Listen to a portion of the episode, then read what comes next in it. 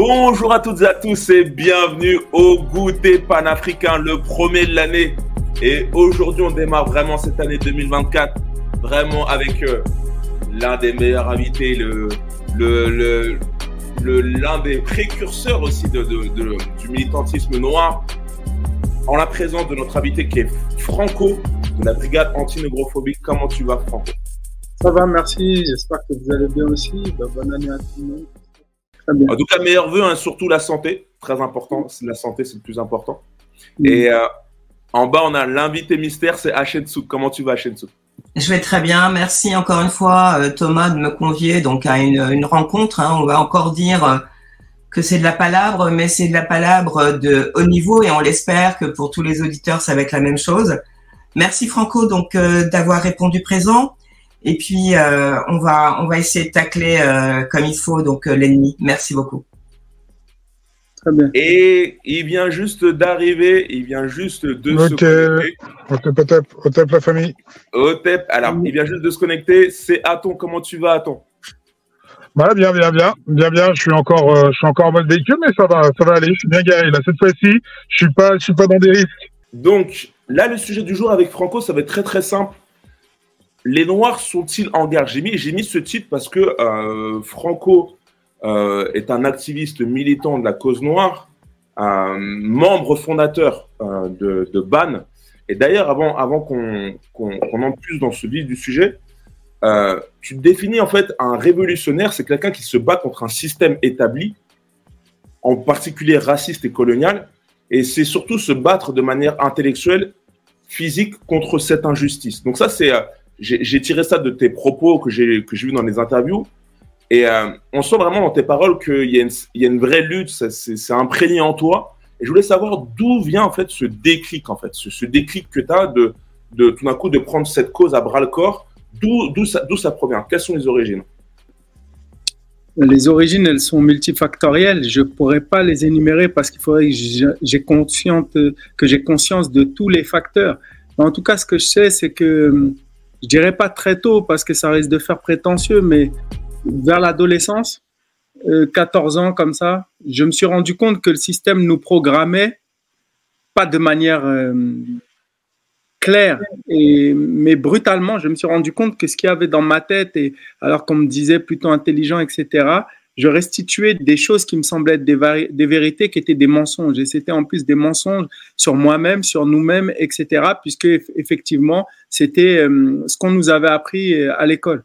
Et quand je me suis rendu compte du décalage entre la réalité et, euh, et, ce qui était institué, je crois qu'à ce moment-là, sans m'en rendre compte, quelque chose est parti c'est pas parti directement de manière intellectualisée parce que bah, il fallait déjà le temps de la formation intellectuelle, si on peut dire. Mais en tout cas, c'est parti d'un point de vue, comment dire, s'opposer au système de manière brutale, de manière frontale, de manière maladroite certainement, même pas certainement, sûrement. Mais c'est de là que c'est parti, c'est-à-dire se rendre compte qu'on te vole ta vie, ton identité, ta pensée et que tu es la, caisse de résonance d'un système qui en fait ne te veut pas du bien. Parce qu'encore si ce système-là te voulait du bien, ben pourquoi pas s'il te permettait de progresser plutôt que de régresser. Mais là, c'est tout le contraire.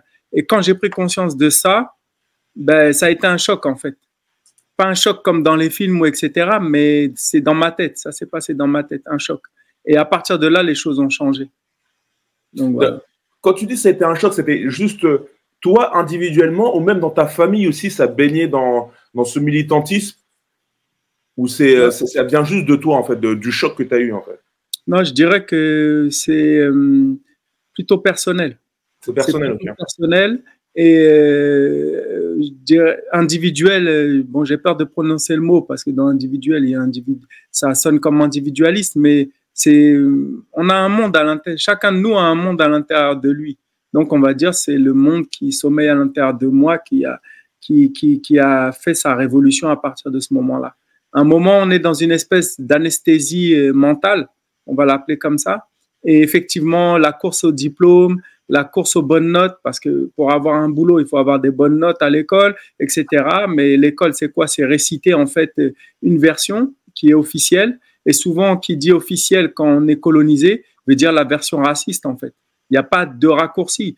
Version discours officiel, ça veut dire raciste quand on est colonisé, et ça veut dire euh, version euh, hégémonique quand on est du côté du colon. Donc, euh, voilà pour les, ce qu'on appelle communément les blancs de manière impropre, comme on nous appelle noirs de manière impropre.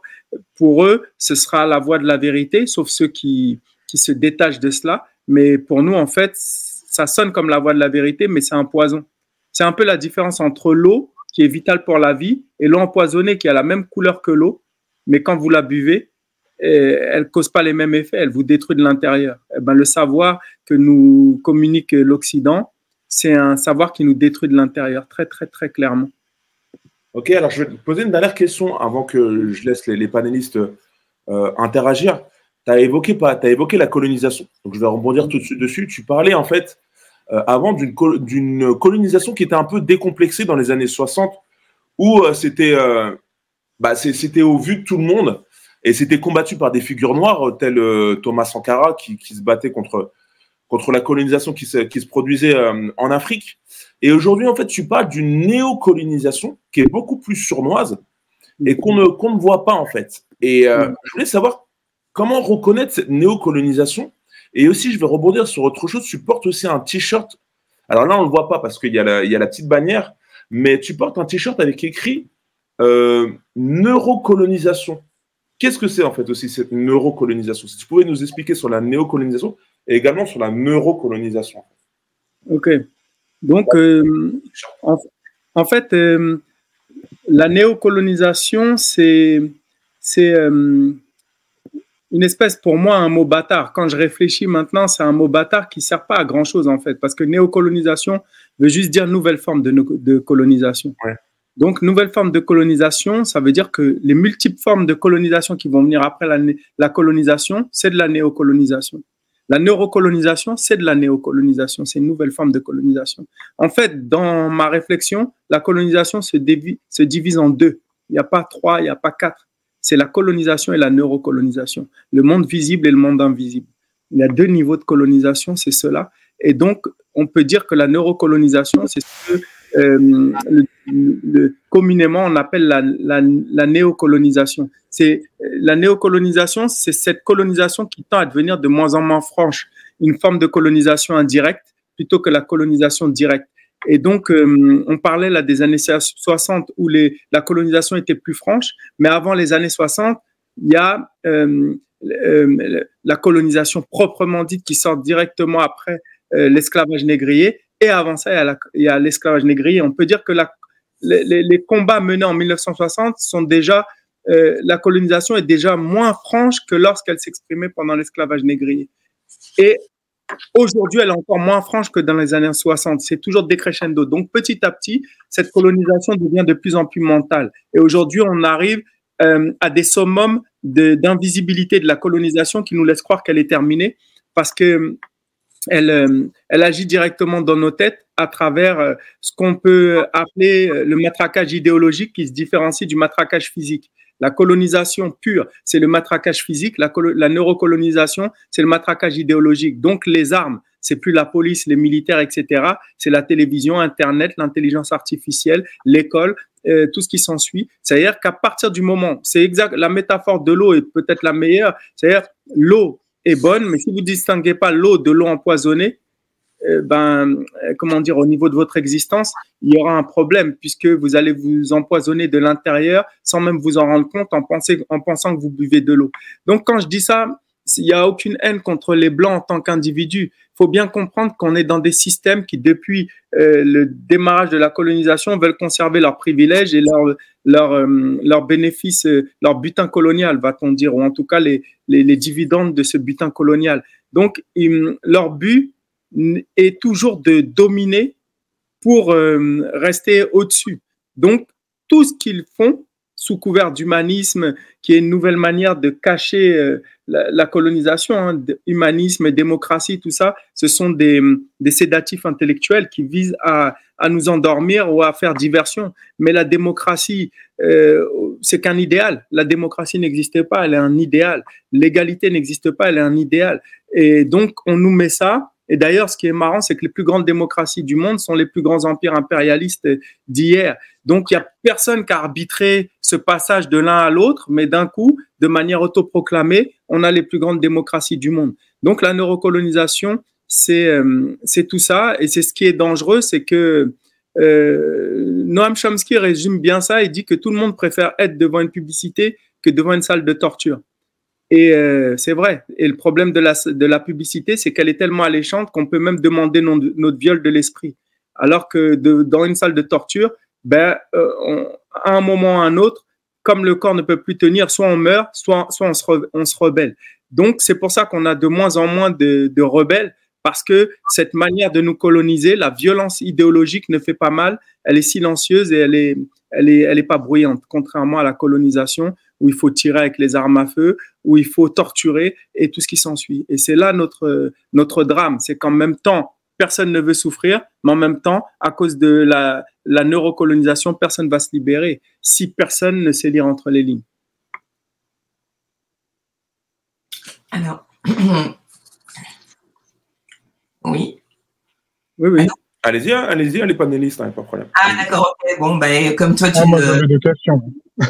Alors c'est vrai qu'il y y a des questions et euh, lorsque j'ai pris contact donc avec Ban, euh, j'avais euh, en arrière euh, en arrière pensée, hein, puisque effectivement on est sur la neuro, donc c'est quand même un terme qui veut bien dire ce qu'il veut dire. J'avais en arrière euh, pensée l'idée donc justement que la colonisation faisait partie donc de manière beaucoup plus globale à ce qu'on on appellerait la guerre, la guerre perpétuelle, la guerre qui serait déclarée mais de manière tellement subliminale que finalement euh, nous sommes portés à, un sacrifice continuel hein, et euh, l'un des documents qui a euh, acté ce conflit, c'est le Code noir. ça a acté vraiment le début, hein, puisque aujourd'hui il y a énormément de chercheurs qui ont dit que sous les, périodes antiques, le noir était à part entière un être humain et qu'il avait un empire, qu'il avait une dignité, qu'il avait tout ce qui va bien pour marcher sur cette planète-là, puisqu'il en fait partie. Alors, depuis que le Code Noir donc a institué cette guerre, euh, Franco, comment est-ce que aujourd'hui, donc lorsqu'on voit le Mali, si tu le permets, hein, de manière euh, euh, beaucoup plus dans la dans la lecture politique et géostratégique, lorsque l'on voit le Burkina, le Mali, le Niger, qui ont pris les armes et qui ont bouté donc hors de leur territoire d'une certaine façon euh, les bases militaires hein, pour certaines.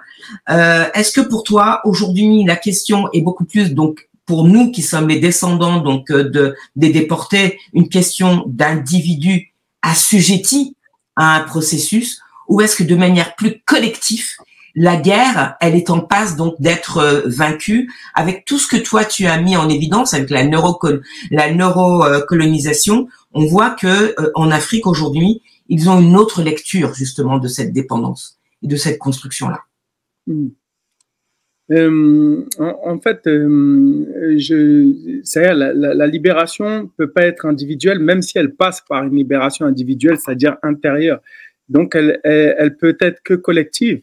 Mais euh, quand je dis je me méfie, je vais essayer de prendre des pincettes quand je parle, c'est-à-dire que les mouvements de libération qui se passent sur le continent africain, ils sont très difficiles à lire parce que beaucoup de choses peuvent être provoquées euh, de manière télécommandée de l'Occident sans qu'on sache si on est en face d'une réalité euh, décoloniale effective ou si on est en face de quelque chose de totalement programmé. Ce ne sera pas moi qui sera le mieux placé pour pouvoir le lire. Mais ce que je sais concernant la neurocolonisation et comment moi-même euh, j'ai été aliéné, je suis pas en train de dire que je ne le suis plus, je suis en train de dire que c'est un travail perpétuel que de se désaliéner et que croire qu'on ne l'est plus c'est euh, être un danger sur pattes.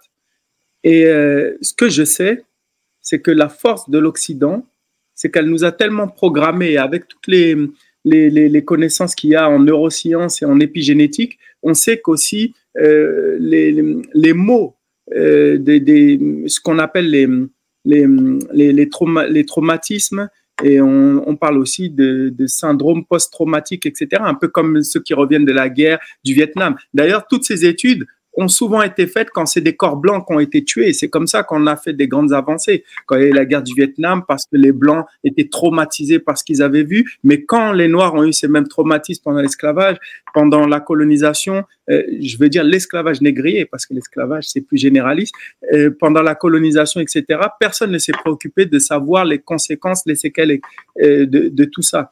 Mais donc, ce que je veux dire, c'est que les choses se transmettent euh, en héritage et inconscient. Et euh, il y a des dans la culture africaine, euh, alors je vais pas généraliser, mais quand on connaît, par exemple, il y avait un intervenant qui avait fait une intervention sur la, spiritualité Peul, et on voyait que dedans il y avait comment dire le, monde visible, le, monde intermédiaire et, le monde invisible. Il y a trois niveaux et ça ressemble étrangement au conscient, subconscient, inconscient. Et euh, surtout, il disait que euh, dans la nuit profonde, il y a à la fois les, ancêtres qui sont morts et ceux qui sont pas encore nés. Donc, on voit un lien intergénérationnel entre les, générations, etc. Et je pense que les, traumatismes vécus sont euh, ancrés dans, nos cerveaux d'une manière ou d'une autre. Et donc, ce que je vais dire, c'est que la peur que les Blancs ont insufflée de leur système et à l'intérieur de chacun d'entre nous si on ne s'est pas libéré. Ce que je veux dire par là, c'est que euh, un cerveau qui a quoi, une personne qui a une arme ou de l'argent, en fonction de comment son cerveau est programmé, cette arme peut se retourner contre contre lui et contre nous. Et c'est là le problème, c'est que tant qu'on n'a pas la maîtrise de notre système éducatif, etc., etc., tout ce qu'on peut mettre en place peut être largement euh, euh, téléguidé de manière totalement inconsciente. Alors, c'est pas quelqu'un qui est derrière les manettes. Ça veut dire que notre cerveau est programmé dans le sens contraire de nos intérêts. Et comme notre conscient n'est pas en, harmonie avec notre inconscient, ben, ça crée une espèce de court-circuit intellectuel qui fait qu'on peut avoir des actes complètement contradictoires dans, dans, dans, dans, tout ça. Donc, ça se répercute dans les manières de se libérer. En d'autres termes, je veux dire que, par exemple, si on prend n'importe quel pays africain ou, ou euh, panafricain, c'est-à-dire hors des, du continent, euh, etc., eh ben, donc, de la diaspora, euh, ce que je veux dire, c'est que si quelqu'un pense que pour se libérer, il faut atteindre les, degrés des, de, de, de, de comment dire, les modèles d'existence occidentaux, etc., etc., ben, tout ça va se retourner contre nous parce que finalement, on, on va, on va singer l'autre pour avoir l'impression d'être quelqu'un et on va plus être basé sur nos propres valeurs. Et à l'heure actuelle, euh, malheureusement, l'Occident a réussi à torturer notre ego de, de telle sorte que souvent on singe sa réussite plutôt que de revenir à nos basiques qui, eux, ne détruisent pas la planète euh, et, tout ce qui s'ensuit. Donc, euh, pour moi, c'est très compliqué ces histoires de libération parce que je pense qu'il faut d'abord libérer la. Ça ne veut pas dire qu'il faut rien faire en attendant, mais d'abord, il faut se déprogrammer mentalement. Et comme on le sait, à l'heure actuelle, c'est l'Occident qui tient entre ses mains nos systèmes éducatifs, nos systèmes culturels au niveau télévisuel, cinématographique, etc. Ceux qui décident ce qu'on regarde, ce qu'on ce qu'on apprend, et, etc. Et, même la langue qu'on parle, puisque souvent, même si on a vu des, des euh, le Mali, me semble-t-il, a, a, dit que maintenant il fallait parler euh, dans la langue nationale en tant que première langue, etc. Mais on ne défait pas une habitude le jour où on le dit. Ça veut dire qu'il y a un temps pour transformer les mentalités. Et donc, tout ça, ça pèse lourd euh, dans, dans les têtes et dans la manière de se libérer. Donc, euh, j'espère que je suis clair là-dessus. Ouais. voilà. Alors, moi, je... vas-y, vas-y, si tu veux. Oui, alors moi, je, je suis assez sensible donc à ton discours lorsque tu parles effectivement donc de ces trois euh, de ces trois instances, si on parle le terme qui va bien. Euh, donc il y a donc effectivement des instances et euh, on sait bien hein, comment ça a été construit, hein, cette, euh, cette approche donc de, euh, de, de, de l'humain en dehors de, de son apparence. C'est-à-dire que au-delà de ce qui nous définit au niveau épidermique, euh, il est bien évident que, alors moi c'est juste euh, entre guillemets une, euh, une piste que je lance. C'est-à-dire que les occidentaux, ceux qui sont donc de cette côté du monde ont eu une approche qui est extrêmement euh, intéressante entre guillemets. Hein, je ne leur mets pas effectivement, je ne vais pas les les glorifier, mais d'une certaine façon. C'est-à-dire que bien avant l'heure, au-delà de euh, euh, de l'apparence, ils ont compris la puissance de la manipulation. Et la manipulation donc des consciences pour arriver effectivement à les à rendre les, assujettir à leurs propres désirs, qui permet à un moment donné d'être dominant, a été une de leurs forces. Ce qui fait que aujourd'hui, on est prisonnier justement de cette construction-là. Et j'ai envie de dire, Franco, la question de l'âme, a-t-on ou non une âme, était fondamentale comme principe. C'est-à-dire, excusez-moi, c'est-à-dire que se poser la question de savoir si on a une âme était une fausse question. C'est-à-dire que dès le début, ils se sont rendus compte de la puissance interne au niveau du comportement de des populations du continent. Et que de ce fait-là, ils ont ils ont négativé, c'est-à-dire d'une certaine ils ont ils ont nié ce qu'ils voyaient comme étant euh, une nécessité pour reconstruire, mettre une autre identité, une autre entité interne qui leur permet de dire nous construisons une nouvelle âme qui sera chrétienne, etc. Mais surtout ambivalente. C'est-à-dire, je t'aime moi non plus, c'est-à-dire, à un moment donné, je viens vers toi, un moment donné, je me déteste, un moment donné, je m'aime plus que toi, etc. C'est-à-dire qu'on n'en sort jamais dans de cette construction-là.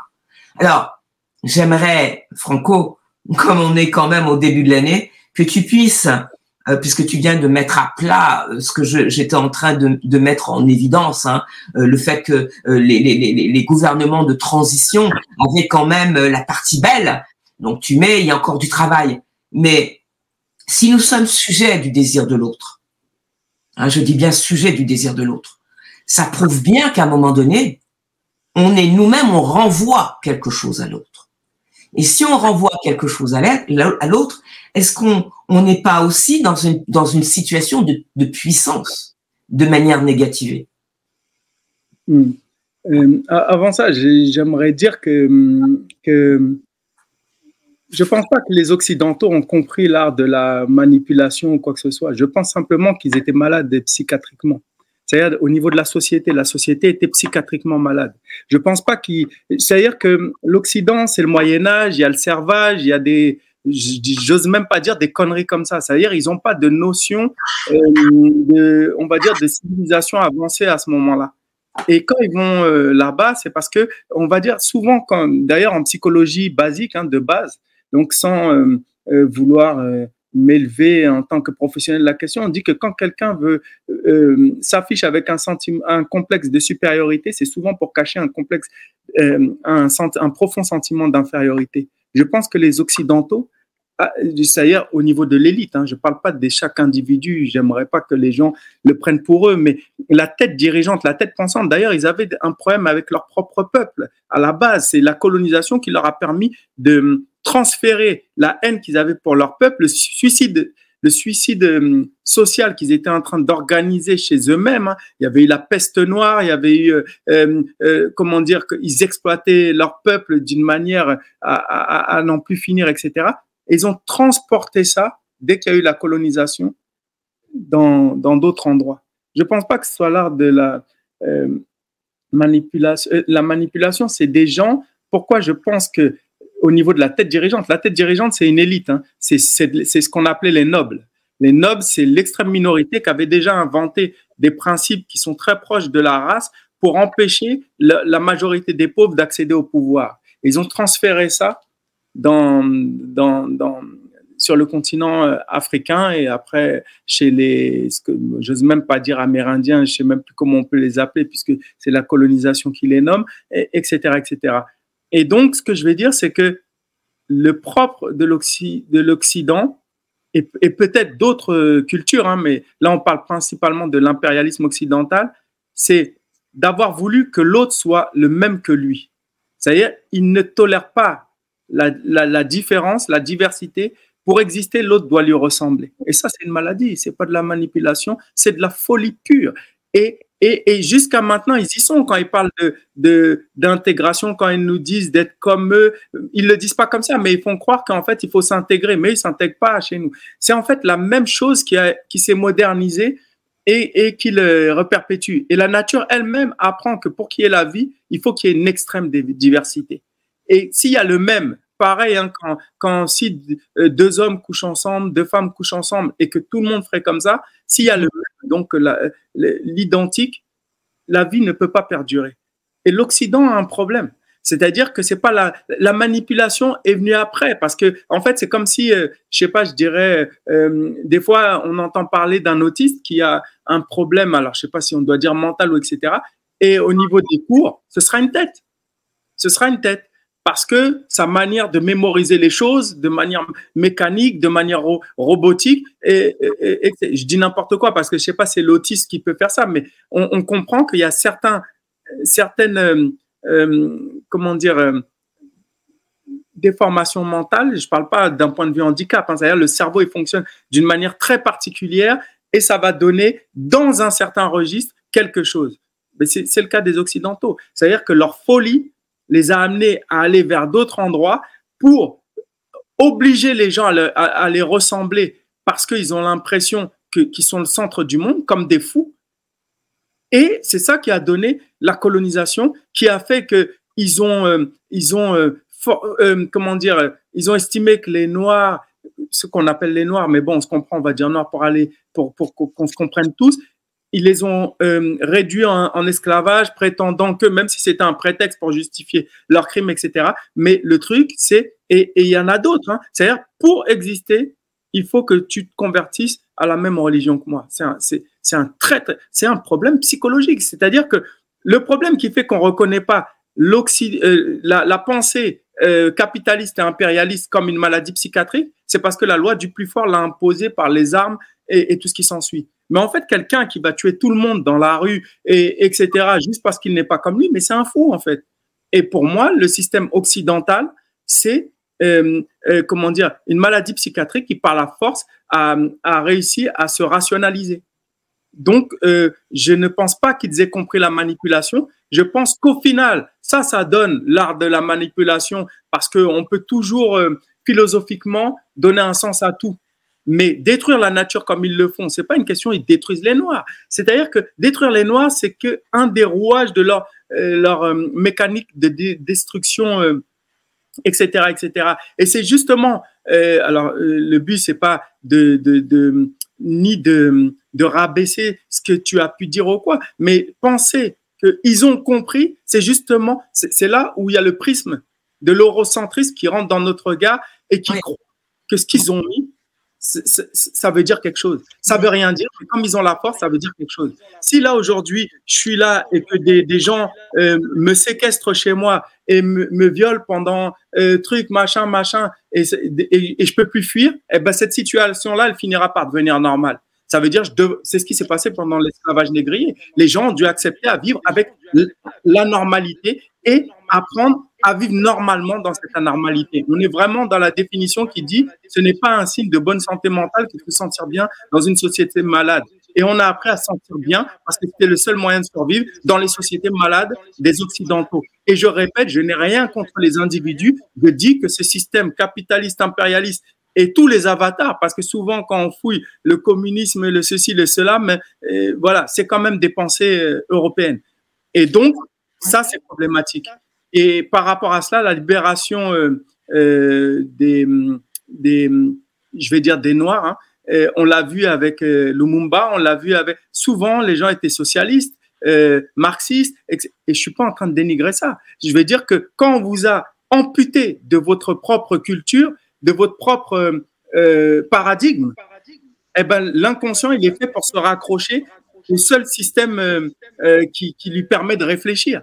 Donc, mais toutes, toutes ces pensées ne nous correspondent pas et c'est pas pour faire le, les gens qui se replient sur eux-mêmes. C'est-à-dire que nous n'avons pas la même vision que les Occidentaux. Leur vision, c'est une, vision de malade en termes de comment ils ont amené la colonisation, comment ils l'ont justifié. Maintenant que c'est passé, Personne n'a réparé, mais ils font comme si c'est normal. On est, on est frères et sœurs, on est tous égaux. Mais pendant ce temps, vous avez les, les richesses, euh, on n'a rien. Il y a l'immigration, vous faites genre que l'immigration c'est un problème alors que c'est les conséquences de la colonisation et on accepte de vivre avec ça. Moi, je ne peux pas. C'est-à-dire que c'est un système malade et à l'heure actuelle, c'est toujours un système malade, sauf qu'il a eu la capacité par les armes et l'argent de, de, se normaliser. Donc euh, voilà ce que je peux en dire. On est, on est conscient de, de ce, ce problème-là, mais euh, chez nous, comment vous voyez l'avenir euh, sur le continent avec les frères aliénés tels qu'on a dans l'islam et le christianisme, parce que l'Afrique est divisée en deux aujourd'hui. Euh, c'est vrai que vous avez abordé la question et on, s'entend, hein, on voit que, mais ils, reprennent le même code et le même schéma euh, que, que celui de l'Occident. Et euh, même nos jeunes aujourd'hui sont vraiment happés par cette, cette aliénation culturelle. Et j'ai l'impression qu'il y a très peu d'issues pour s'en sortir, à part de faire de, de, de comment s'appelle déjà du, du, du marronnage intellectuel. Mais en fait, il y a une chose qui me paraît euh, importante. Quand je parle de marronnage intellectuel, c'est-à-dire déjà, il faut qu'on se définisse. Alors, je dis pas, moi, j'ai la définition du marronnage au-delà de, c'est-à-dire avant intellectuel, il y a le marronnage. Et donc, j'essaie de le définir. Le marronnage, il faut sortir de la vision fantasmée. Je parle pas de la vision que tu as donnée, ça n'a rien à voir. Je parle des gens qui souvent voient le marronnage, ça veut dire la liberté. Le marronnage n'a jamais été la liberté. Le marronnage, c'est on est libre derrière les lignes ennemies. Jamais le nègre marron n'est libre. Jamais.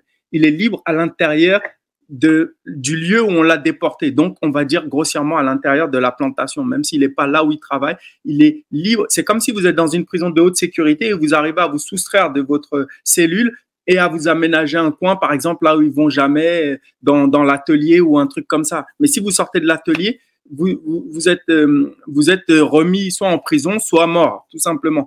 Et donc, il faut bien comprendre que le marronnage intellectuel, c'est être libre derrière les lignes ennemies.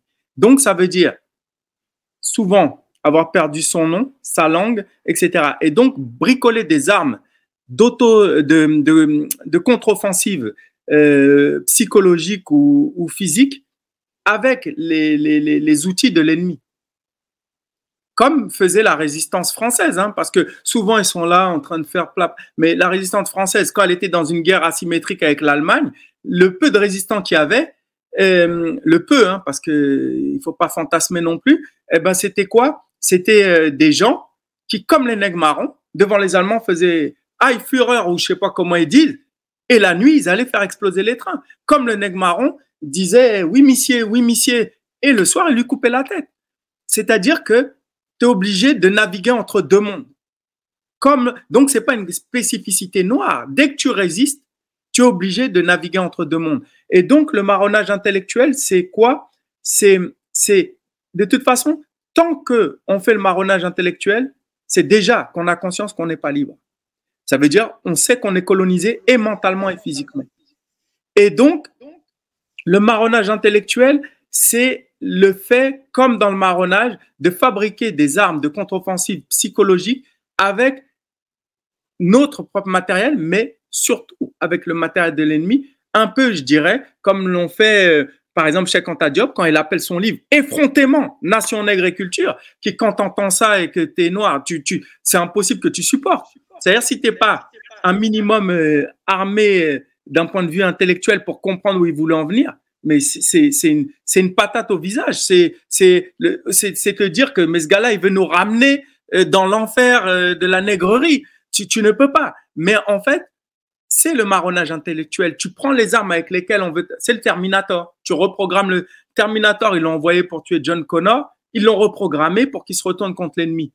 Eh ben, les, les gens de la négritude, euh, Aimé Césaire, les Sœurs Nardal, tout ça, qu'est-ce qu'ils font? Ils reprogramment un mot qui a été conçu pour nous tuer de l'intérieur et il, le, il le renvoie à l'envoyeur. Et ça donne donc euh, le black power, la négritude, les ceci, les cela. Les termes avec lesquels on nous insulte parce qu'on n'a pas la capacité pour l'instant de reprendre en main notre propre système.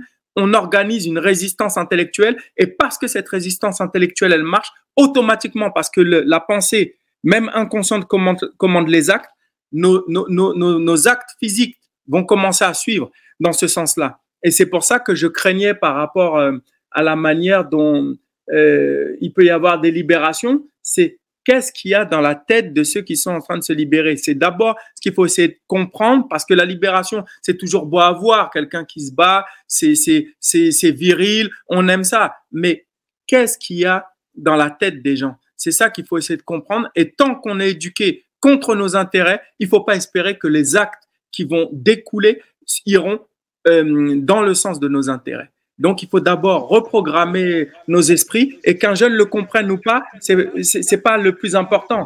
Toute révolution, et Malcolm X l'avait bien symbolisé, je ne sais pas quelle était l'image à peu près, mais la poudre, c'est euh, l'élément le, plus, euh, le, plus, euh, le plus imposant dans, dans, dans, la, dans le bâton de dynamite.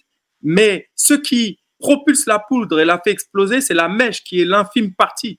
Et je veux dire qu'il ne faut pas avoir une vision euh, euh, fantasmatique de la révolution. La révolution, c'est toujours, comme les nègres marrons, c'est toujours une minorité qui va prendre son courage à deux mains pour essayer d'amener le, peuple à devenir la poudre pour exploser comme elle doit exploser, etc. Alors, on ne parle pas de manipulation, on ne parle pas de ceci. Ça veut dire qu'il ne faut pas croire que d'un coup, tout le monde va à l'unisson. C'est une espèce de, de travail euh, d'équipe, une travail de maquisard qui va après donner euh, les éléments de la libération. Et je pense que les premiers pas de la libération sont euh, mentaux, puisque du point de vue scientifique, neuroscientifique, etc., il me semble que c'est pas contredit jusqu'alors, c'est la pensée même inconsciente qui commande les actes. Celui qui contrôle votre esprit contrôle vos, vos actions et votre destinée. Actions, bien sûr. Bien sûr, c'est, ça, ça paraît tellement évident. Mais pourquoi, ça, pourquoi la mayonnaise prend tellement de temps à prendre aujourd'hui? On voit bien que euh, on, se retourne tous dans la rue, dans nos familles, dans, nos, dans notre environnement quotidien. On voit bien que ça prend trop de temps. Le chèque Antadiable, c'est 86. Je parle pas des, on parle d'Aimé Césaire qui datait de la fin de, de la fin de la Seconde Guerre mondiale. On est euh, pour les pour les panafricanistes, les Marcus Garvey, c'est les années 20.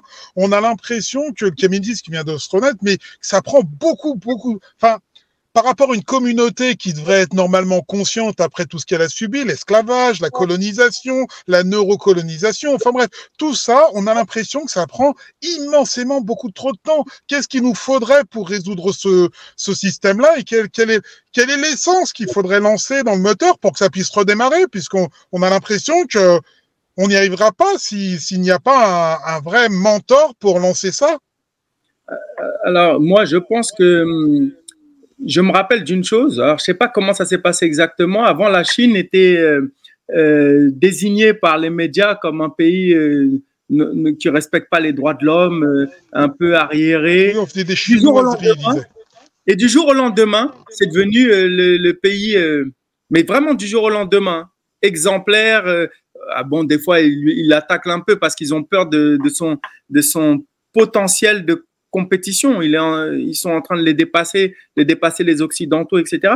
Mais du jour au lendemain, euh, ils sont devenus euh, un, pays moderne, exemplaire, etc. Ce que je veux dire par là, c'est que ça veut dire une chose. Je suis pas en train, moi, de, donner du mérite à la Chine.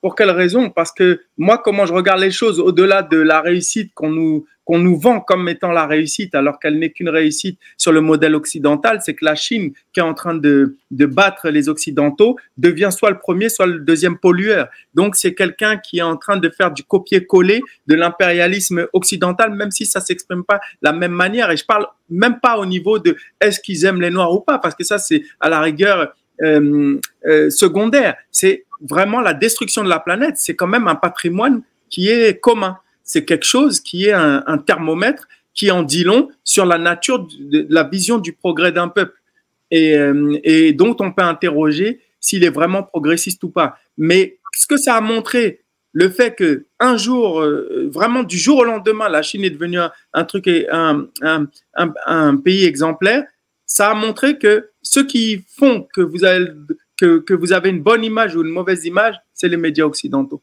Ça veut dire que quand ils, quand ont plus pu, quand ils pouvaient plus cacher le progrès de la, ça voulait dire quoi? Qu'ils étaient en train de progresser depuis longtemps, mais qu'on n'avait pas les informations qui nous permettaient de le savoir. Et ce que je veux dire, c'est que nous, il y a certainement des progrès qui sont en train de se faire. Mais une chose qui est sûre, c'est qu'on ne maîtrise pas notre appareil médiatique et que l'Occident peut nous faire croire que rien n'avance et nous plonger dans une profonde dépression. mais il est impossible que rien n'avance pas. Je prends un, truc, il y a beaucoup de choses qui, stagnent, hein. quoi, qui stagnent, non, qui sont difficiles. Par exemple, quand on voit que quand ils financent des films, notamment en France, c'est toujours sur l'excision, sur la polygamie. Quand on parle de l'Afrique, hein, c'est jamais des choses sur le colonialisme. Alors, je dis pas ils doivent financer, mais je veux dire par là que euh, on est toujours dans la, même soupe. Mais quand on voit, par exemple, euh, un, film comme euh, Get Out, Get Out qui a, quand même une,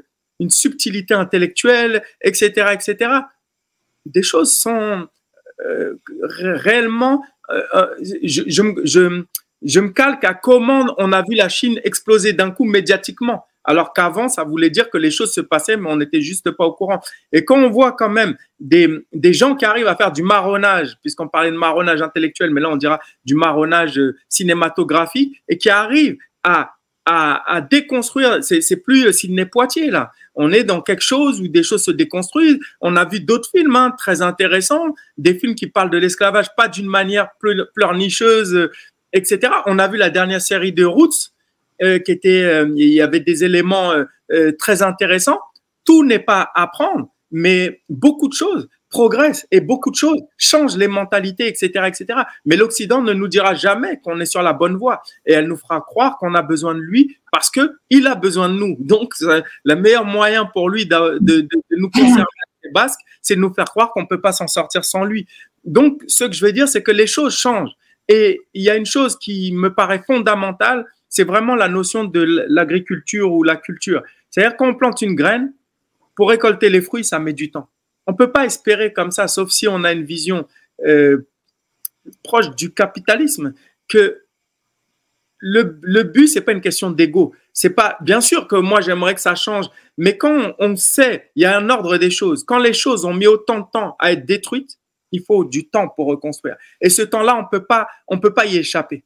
Et c'est dans ce temps-là qu'on est. Et pour que cette chose se fasse là, se fasse, le problème, c'est qu'on est tous en train d'admirer Malcolm X, Lumumba, mais nous, qu'est-ce qu'on fait?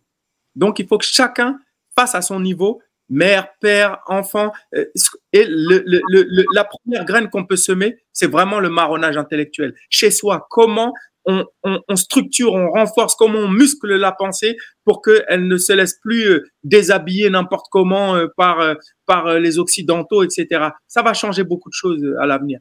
Et ensuite, il faut qu'on reprenne nos systèmes éducatifs. Mais ça, c'est un travail de longue haleine. Donc voilà. Franco, alors je, je, vais enchaîner.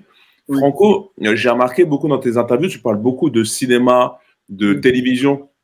Tu disais même que euh, le fait de ne pas regarder la télévision, c'est un peu faire la politique de l'autruche et c'est euh, un peu se bander les yeux. Alors moi, j'en fais partie parce que je t'avoue, euh, la télévision, je la regarde plus depuis des années. Je l'ai jetée, je n'ai pas de télévision chez moi. Et je m'en porte mieux, d'ailleurs. Mais toi, j'ai remarqué que toi, tu la regardes beaucoup. Enfin, de, ce que j'entends, tu la regardes beaucoup, tu, regardes beaucoup les films.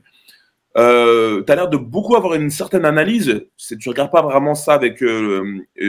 enfin, il y a plusieurs grilles de lecture quand tu regardes un film. Et, euh, et je voulais notamment rebondir sur. Euh, donc, tu parlais tout à l'heure des, des, séries sur l'esclavage. Tu avais parlé aussi de NWA, donc le, le groupe là, de, de, de rap euh, célèbre dont venait Dr. Dre, enfin, Ice Cube, etc., pour, pour les connaisseurs. Et euh, tu disais que bah, c'est un film typique qui sert le système parce que dans le titre en lui-même, il a écrit le groupe le plus, le plus dangereux de l'histoire. Alors, ceux qui connaissent le rap, même moi, quand j'ai vu, quand vu ce, ce, slogan, je me suis dit, mais qu'est-ce qu'il raconte en quoi, en quoi ce groupe est le plus dangereux de l'histoire, mais tu, je, vais, je vais te laisser en, parler.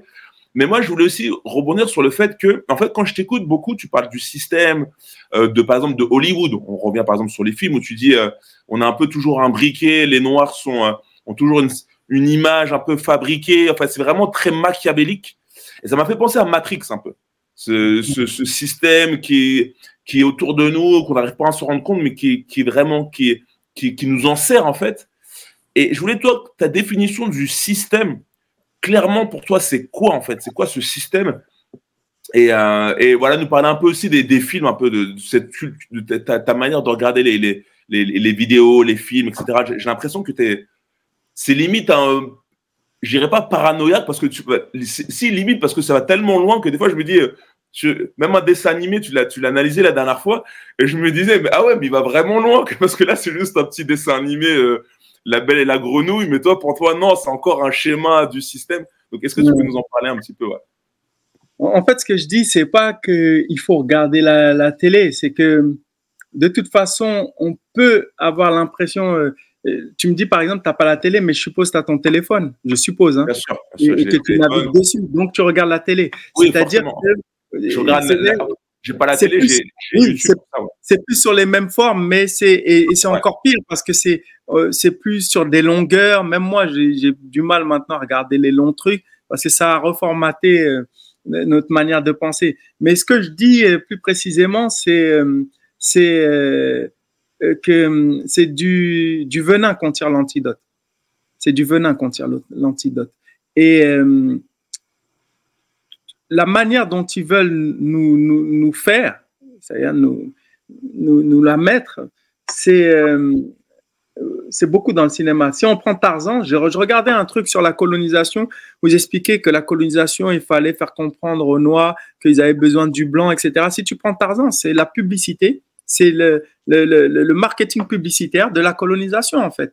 Euh, Tarzan de Johnny Westmiller, qui, c'est-à-dire que quand tu arrives à décrypter ça, tu comprends qu'ils font tout pour rentrer dans ta tête, pour te montrer que sans le blanc, l'Afrique ne donnera rien, donc, et, etc., etc. Et donc, quand on regarde la télé, on sait où ils veulent en venir. À partir du moment où on lit entre les lignes, à partir du moment où on lit, si on la regarde juste pour la regarder. Et donc, euh, en cela, ce que je vais dire, c'est que bien sûr que quand je la regarde, euh, je serai euh, aliéné parce que il faut, il faut comprendre. il y a une chose que j'avais lue et qui est importante à comprendre, c'est celui qui croit que les stéréotypes n'ont pas de, de, force sur lui, genre, les images de la télé, trucs, euh, le racisme, il donne plus de pouvoir aux stéréotypes.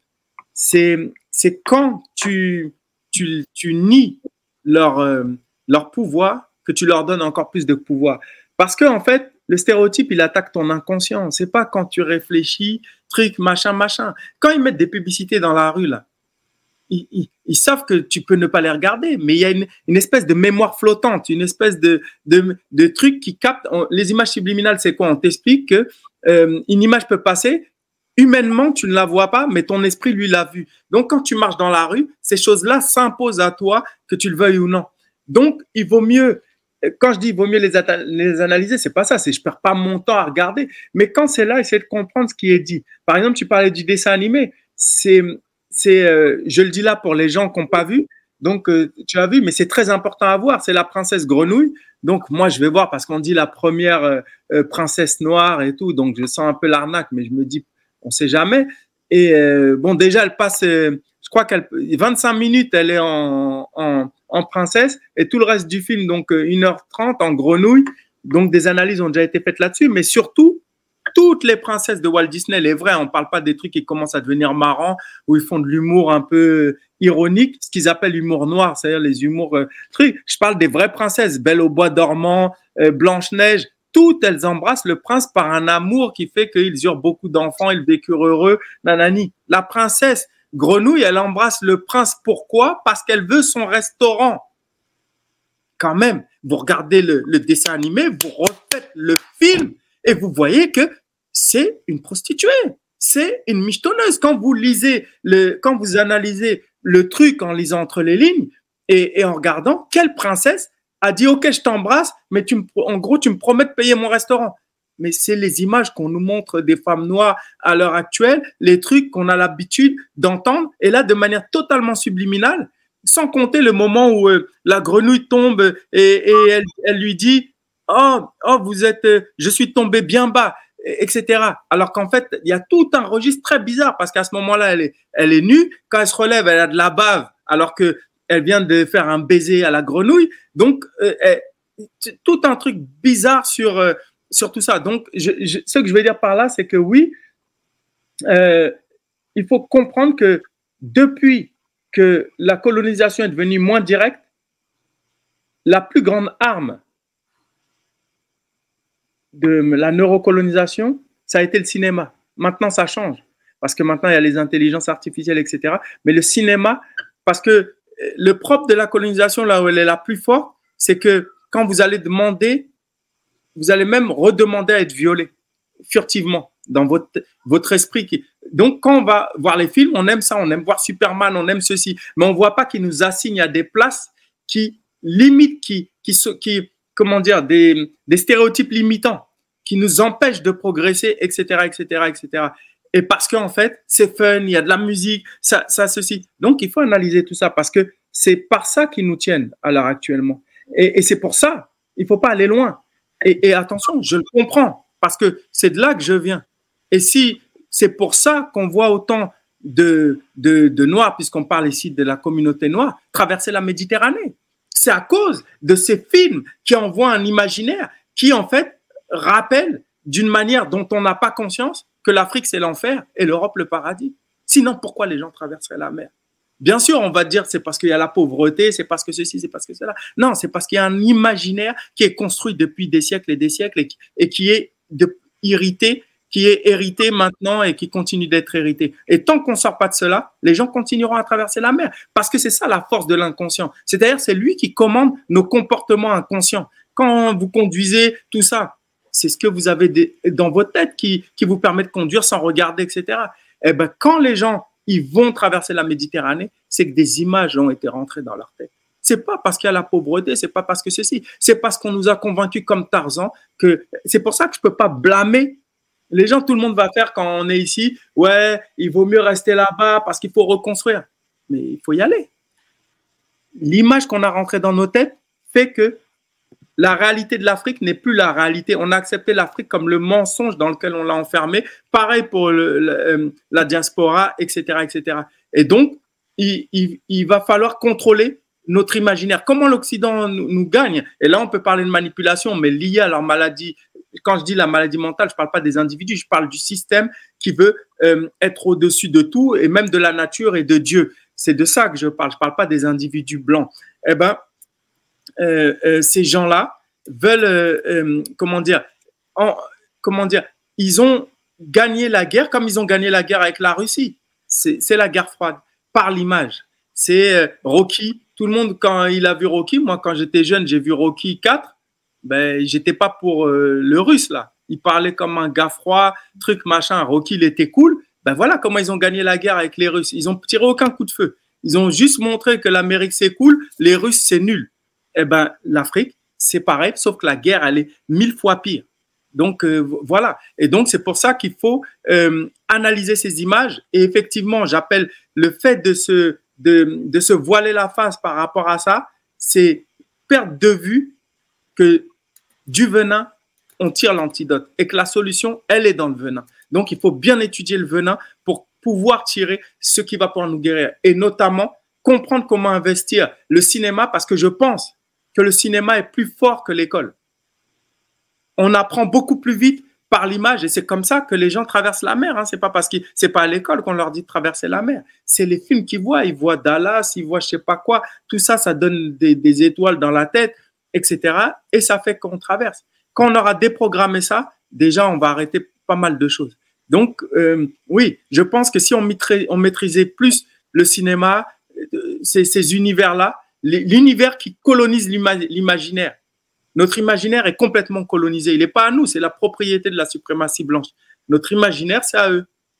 Il n'y a pas de film qui nous, qui nous, je parle pas des exceptions qui confirment la règle. Il n'y a pas de film qui nous représente, qui nous permet de, de, de, cultiver euh, une espèce de culte euh, valorisant de nous-mêmes.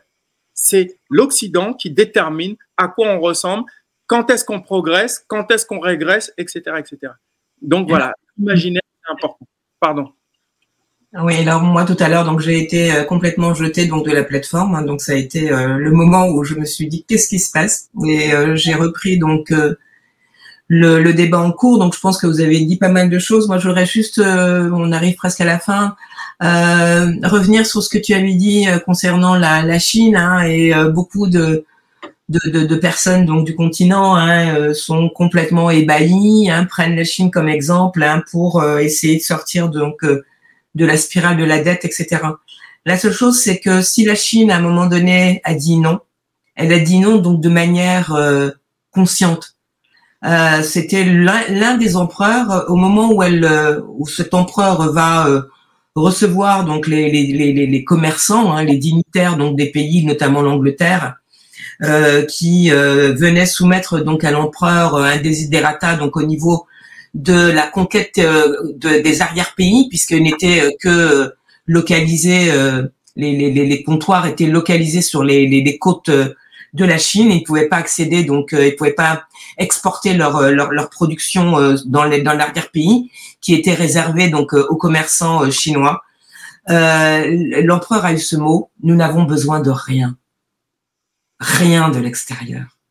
Et à partir de là, l'Europe, tous se sont ligués et ont commencé à dire vous allez avoir besoin de quelque chose.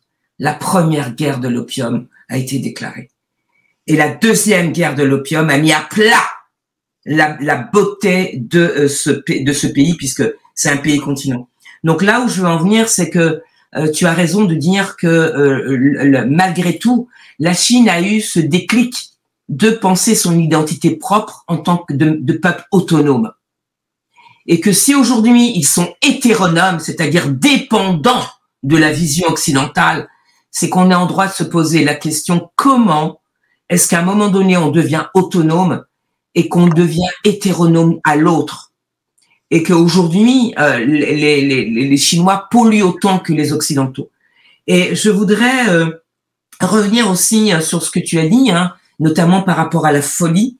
Et euh, tu dis effectivement que le, le, le, la, ce qui est le, propre euh, des, des élites occidentales, notamment avec leur royaume, leur reine, etc. Euh, ils partaient, les, les, les corsaires, euh, ils avaient leurs lettres, leurs lettres de cachet pour pouvoir dominer les autres, etc. Bon, c'était vraiment la, plus, la plutrocratie, on va dire, hein, puisque comme tu l'as dit, c'était des pieds nickelés, des va-nu-pieds. Donc, ils étaient vraiment dans une espèce de bulle, hein, comme tu le dis, hein, au niveau du cinéma, ils se racontaient des films. Et une des choses qui est assez assez déroutant, dans ça, c'est comment est-ce qu'on caractérise leur folie. Un besoin continuel du lien, perpétuel. Sans Dieu, il y a le nihilisme. Ils ne peuvent pas se penser. Ils ont besoin, notamment lorsqu'on pense donc euh, les, religions du grand livre, euh, ils passent leur temps dans des rituels. Sans rituel, ils ne sont rien. C'est-à-dire le grand vide. Et ce grand vide-là, il est assez paradoxal parce qu'ils vont le combler perpétuellement en cannabis, en cani, en cannab, cannab, ah là là, cannab, manger l'autre. Excusez-moi parce que je suis tellement cannibaliser l'autre. Ce cannibalisme. Alors, on va vers sa perte, on va vers notre perte, puisqu'ils l'ont inscrit donc dans leur livre, dans leur livre religieux, La fin du monde. Euh, euh, Franco, encore une fois, cette folie, elle nous entraîne loin elle nous entraîne loin. Tu as dit, il suffit juste que quelques-uns prennent conscience. Mais comme tu l'as dit, l'idée de mettre tout le temps ce qu'on appellerait l'homme providentiel est un danger. Il faudrait donc de manière multi, euh, multiforme penser la libération. Est-ce que tu es oui ou non sur cette euh, approche ou pas? Bien sûr. Je pense que l'homme providentiel n'est pas une pensée euh, je dirais noir. C'est une pensée euh, qui a sans doute plus euh, à voir avec euh, Superman, les trucs comme ça. Donc on est dans le truc occidental. Je pense que les, systèmes, je les appelle noirs expressément pour qu'on se comprenne tous, sont basés sur ce qu'on appelle la logique communautariste, c'est-à-dire l'individu n'est rien sans le groupe et c'est profondément noir. Quand ce n'est plus comme ça, c'est qu'on a été dénaturé et qu'on ressemble à autre chose. Mais euh, donc, euh, je ne crois pas effectivement l'homme providentiel, et c'est pour ça que je parle de libérer les esprits, parce qu'on doit apprendre aux gens à penser.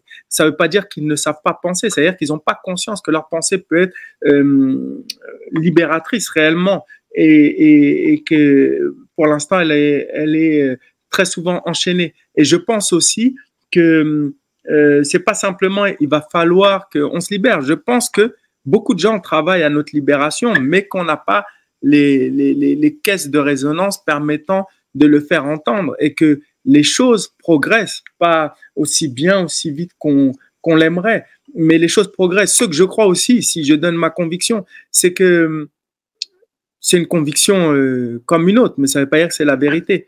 Je pense pas que la libération viendra en premier lieu de l'Afrique, du continent. Parce que pour moi, le continent sera hyper piégé et est hyper piégé et, et cadenassé de toutes parts. Ça veut dire que je pense, ça veut dire que ça va être, euh, comment dire, multidynamique. Donc le continent va, va être dedans, mais je pense que, par exemple, quand on prend les, les, les populations, c'est logique, c'est-à-dire que on vous met dans un tel état où vous devez penser d'abord, avant tout, je, je, je, caricature, à manger. Quelqu'un qui a, c'est-à-dire que quand vos préoccupations, on fait en sorte qu'elles soient primaires, vous pouvez pas développer. Donc, il y a que souvent, d'ailleurs, ceux qui font la politique euh, en Afrique, on me faisait remarquer, sont souvent des gens qui, appartiennent à une certaine bourgeoisie. C'est pas souvent le peuple, euh, ceux qui souffrent euh, réellement et tout ce qui s'ensuit. Et je pense que ça s'est vu notamment avec le franc CFA quand ils ont dévalué d'un seul coup à 50%. Mais comment on peut un, franc qui vaut déjà rien, du jour au lendemain, on le dévalue à 50%. Comment les gens vivent? Et comment on peut espérer que les gens développent des projets, euh, je, je, veux dire, le génie africain, comment il peut s'exprimer quand on vous asphyxie à ce point-là?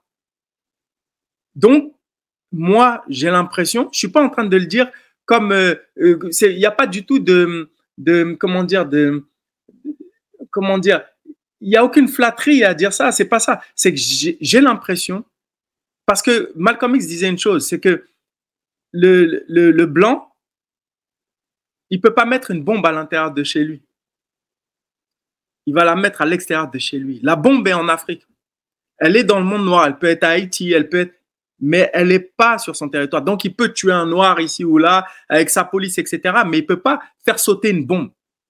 Et c'est pour ça qu'il y a de fortes chances que, euh, comment dire, les, éléments, les outils, euh, quand je dis les outils de libération, ça veut dire que euh, tout ce qui est logistique peut venir de l'extérieur. Et c'est pour ça qu'il faut qu'on fasse un gros effort pour travailler à cette libération-là. Je suis pas en train de dire que l'Afrique ne fera rien et que là-bas, il y a, pas ça que je suis en train de dire. Je dis que là-bas, très logiquement, l'Occident a cadenassé tous les, tous les, tous les, euh, tous les, toutes les issues possibles. Ça veut pas dire qu'il y en a pas, hein, mais voilà. Je reprends le truc de Malcolm X le, le, blanc ne peut pas mettre une bombe à l'intérieur de sa propre maison. Il la mettra toujours à l'extérieur, etc., etc.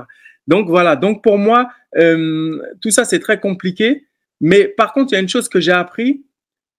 On parlait de la Chine. Hein, c'est que étonnamment, au-delà de ce qu'a dit l'empereur, parce qu'il y a aussi ce que aiment garder les Occidentaux. Ils ont une relation très particulière avec euh, les Asiatiques. Il faut savoir que quand on apprend le racisme, c'est très compliqué. C'est que euh, nous, on, nous a tout arraché je ne souhaite pas à d'autres peuples, hein, la, la, langue, les, les, les, ceci, les cela, euh, les, les, religions. Les Asiatiques, on leur a laissé ces, ces éléments-là de, de, de, identitaires. C'est-à-dire que la, manière dont la colonisation s'est appliquée, c'est pas la même chose. Je suis pas en train de, distancer les uns et les autres et de dire non, la colonisation reste la colonisation. Mais il y a une chose que j'ai apprise, c'est que le billet, le billet de banque, c'est les, Chinois qui l'ont inventé d'après ce que dit l'histoire. C'est du 10e, 11e siècle. Ce que je veux dire par là, c'est que quand on comprend ça, en tout cas, ce que j'en ai compris, c'est que quand ils ont inventé ça, c'est parce qu'au niveau de leurs ressources, il n'y en avait pas assez. Il fallait qu'ils imposent ce papier pour que leur peuple accepte de vendre les choses, un peu comme ça s'est passé en Europe, euh, à partir du papier qui en fait n'avait aucune valeur. Il a fallu donc imposer ça par la force pour que les gens acceptent de vendre leurs trucs contre ce gage euh, de l'État et tout ce qui s'ensuit. Et ce que je veux dire, que si c'est le cas, on peut comprendre un peu cette, euh, cette, euh, cette familiarité entre ces deux systèmes qui sont basés sur un argent qui n'a pas de valeur, en fait. C'est-à-dire, c'est du papier. C'est pas des, ressources, c'est pas. Donc, ils ont l'air d'être à l'aise avec cette manière de fonctionner, mais cette manière de fonctionner n'est pas la réalité.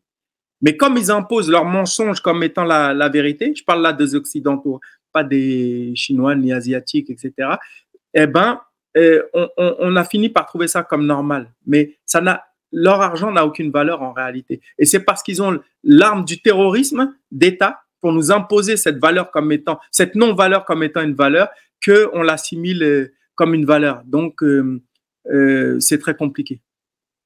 C'est très compliqué. Effectivement, merci pour cette information complémentaire. En tout cas, moi, il y a beaucoup d'enseignements de ce qui est dit. et ben voilà, je vais laisser Thomas peut-être conclure, mais je, vais conclure aussi de mon côté aussi après. Ouais, bah, là, on arrive à, une heure d'émission, donc ça va peut-être être nos dernières questions. moi, j'ai J'en avais, j'en avais une, mais tu, l'as un peu, tu l'as un peu répondu. Tu parlais beaucoup de, de l'impérialisme, du système. Euh, concrètement, pour toi, le système, c'est l'Occident, si, on le définit. Euh, si, je paraphrase un peu de tes mots, ça serait plus ça. C'est les Occidentaux, si, je comprends bien. Et je voudrais savoir tout simplement aussi ta, ta, ta vision, c'est comment lutter en fait et finir avec l'impérialisme. Alors, tu, tu l'as un peu répondu, tu as dit que ça peut être euh, ça va pas vraiment venir du continent, ça va venir peut-être d'ailleurs, de, mais euh, voilà. Pour toi, pour toi, comment, ça serait quoi la fin en fait, la, une fin heureuse en fait pour, euh, pour, pour le monde noir, tout simplement pour, pour arriver euh, à, sortir de ce scénario, de cette histoire un peu rocambolesque. En fait, peut-être je me suis mal fait comprendre. Ça, ça, viendra du continent. Je veux dire que les, l'architecture qui va permettre de le faire, à mon sens, va venir de l'intérieur, de l'extérieur. Par exemple, la quand on voit des, des, des, des, des films au cinéma qui, qui euh, comme euh, Get Out ou d'autres, qui, qui ramènent de la, de, de, de comment dire, de l'honneur, de, de, la valeur, etc., etc. Ça, ça influence euh, là-bas, ça, ça change des perspectives. Pourquoi? Parce que là-bas, on ne permet pas qu'il y ait des moyens d'émanciper l'imaginaire. Donc, on ne peut pas espérer qu'il y ait un cinéma qui va se développer comme ça, euh, de manière aussi structurée euh, sur le continent. Parce que tout est fait C'est de ça que je parle. Je parle plus. C'est plus immatériel, mais cet imaginaire-là, cette manière de le coloniser, ça viendra de l'extérieur. Je parle pas d'infrastructures, de, gens capables de combattre. Non, il y a ça là-bas. Je parle vraiment des. Pour moi, pour euh, qu'il y ait, comment dire, une, capacité à se battre, il faut d'abord changer les imaginaires. Et cette, architecture, elle, est, euh, ici. Pas parce qu'ici c'est mieux, parce qu'ici ils peuvent pas tout faire sauter. En Afrique, ils vont faire en sorte qu'il n'y ait pas un tel cinéma. Et c'est logique parce qu'ils savent très bien, ils savent mieux que tout le monde que c'est par l'esprit qu'on se libère. Donc, ils vont pas permettre que ces choses-là se, se fassent. Et c'est pour ça qu'ils subventionnent que des, genres de films qui parlent de, quasiment rien ou qui parlent de choses qui les confortent dans le fait que le noir a besoin du blanc. Par exemple, il aura besoin du blanc pour, lutter contre l'excision, du blanc pour lutter contre la polygamie, du blanc pour lutter contre la famine. Mais par contre, il va pas parler de la colonisation là, le blanc est le problème. Donc euh, euh, voilà. Donc quand je parle de, donc c'est bien de reposer la question parce que ça peut être mal compris. Non, la, cette, la libération de l'impérialisme viendra de l'Afrique. Mais ma, ma, ma, manière de penser fait que je sais que c'est l'imaginaire qui doit être déverrouillé. Et cet imaginaire, il n'y aura pas l'architecture pour permettre de le décoloniser là-bas. Donc, cette architecture, par exemple, on voit le cinéma afro-américain, il, peut des fois avoir des tendances très marronneuses comme ça, qui, qui, qui ramènent, qui ramènent de la fierté, etc., et qui influence des gens euh, de l'autre côté, etc., etc. Ça peut être d'autres types. Ça peut être euh, euh, euh des, des, des, ouvrages, des ceci, des cela. Et c'est ça que je veux dire. Mais je, la libération viendra de, de, de, de là-bas. Mais ça, ça, c'est ça le panafricanisme. C'est une convergence de tous les, les, les, les, efforts qui vont permettre que la chose se fasse. Donc, il faut pas, comment dire, penser le continent comme quelque chose d'isolé. Il y a une, diaspora, il y a un panafricanisme et tout ça doit converger et permettre que la, chape du colonialisme, euh, elle, saute. Et donc voilà. Et sinon, comment euh, euh, faire pour y parvenir? Moi, je, le redis, c'est vraiment la décolonisation des imaginaires. Parce qu'il y a une chose qui est simple à comprendre, c'est que on a un ordinateur. En fonction de comment il est programmé, il sera capable de faire des choses ou de ne pas les faire. Donc, il faut pas aller chercher ailleurs. C'est que si vous avez, euh, euh quand votre ordinateur, il y a tant de RAM, il y a tant de ceci, il y a des choses que vous ne pouvez pas télécharger dedans parce qu'il n'y a pas assez. Et quand il a un programme qui est suffisamment alimenté, il peut faire des choses, on va dire, miraculeuses. Bah, le cerveau, c'est pareil. En fonction de ce que vous mettez dedans, il faut comprendre que quand on voit les choses, on, vous, regarderez avec les neurosciences et tout, les neurosciences, il faut jamais oublier hein, que les, les neurosciences, moi, comment je résume ça, c'est comme la science. C'est-à-dire la science, il y a eu quand même le racisme scientifique qui a, euh, comment dire, légitimé la race. Donc, les neurosciences sont les petites filles de la science. Il faut jamais l'oublier. Mais cependant, de la science occidentale, hein, donc du racisme scientifique. Mais cependant, il y a des choses à apprendre, comme la télévision, comme ceci, comme cela. Et, ce que je veux dire, c'est qu'il y a une chose qu'on ne sait pas, c'est que quand on, voit, quand on regarde, on voit les choses, on pense qu'on voit avec nos yeux, qu'on touche avec nos mains, etc. Mais en fait, nos sens, c'est comme les, ordinateurs, c'est des capteurs qui envoient des informations au cerveau. Et le cerveau, il compose avec ce qu'il y a dans notre tête, dans la banque euh, de mémoire. Donc, avec nos souvenirs, etc. Et il interprète ce qu'il voit en fonction de nos souvenirs. Ça veut dire que si il y, a, quelque chose d'inconnu et qui peut pas mettre de nom, il y a, y a rien qui sort. Il y a rien qui sort. Et donc, ça veut dire que vous comprenez tout l'intérêt que l'Occident a à, s'assurer de ce qu'il a rentré dans nos têtes parce qu'on verra le monde en fonction de ce qu'on a dans nos têtes. Et vous savez, avec l'épistémicide, le génocide culturel, etc., ben finalement, on ne voit plus par rapport à notre propre prisme, mais on voit avec celui de l'Occident. Et donc, c'est pour ça que je le redis, et c'est ce que je voulais dire par euh,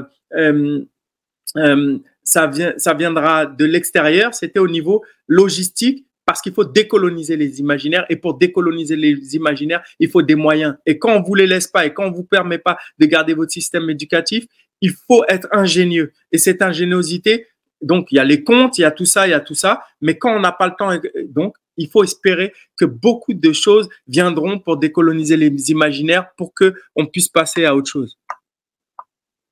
Moi, super. J'avais une question. C'est le livre. Il sort quand? Je suis en train de travailler dessus. je suis en train de travailler dessus et euh, ça c'est c'est très important.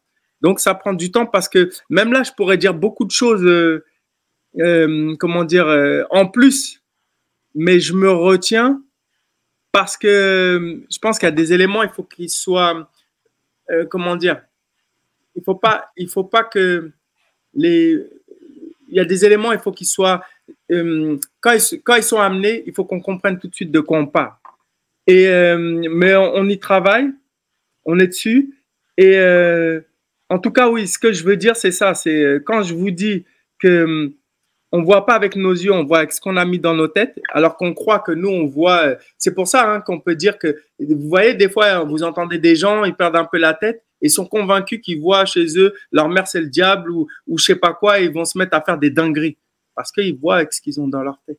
Vous voyez? Ce qui, ce qui, le cerveau il fait que interpréter par rapport à ce qu'il a déjà.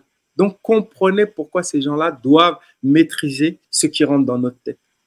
Et donc euh, le marronnage intellectuel, c'est que ça. On peut penser que euh, on, pense que quand on voit le monde, c'est la logique, mais il n'y a rien de logique. Même euh, il y a une chose que j'ai compris. Par exemple, on a des mots comme ça qui sont très négatifs. La propagande n'a rien de négatif le stéréotype n'a rien de négatif. En fait, le stéréotype est indispensable. Sans le stéréotype, vous pouvez pas penser. Parce qu'en fait, euh, le conscient, quand on réfléchit, ça prend trop d'énergie.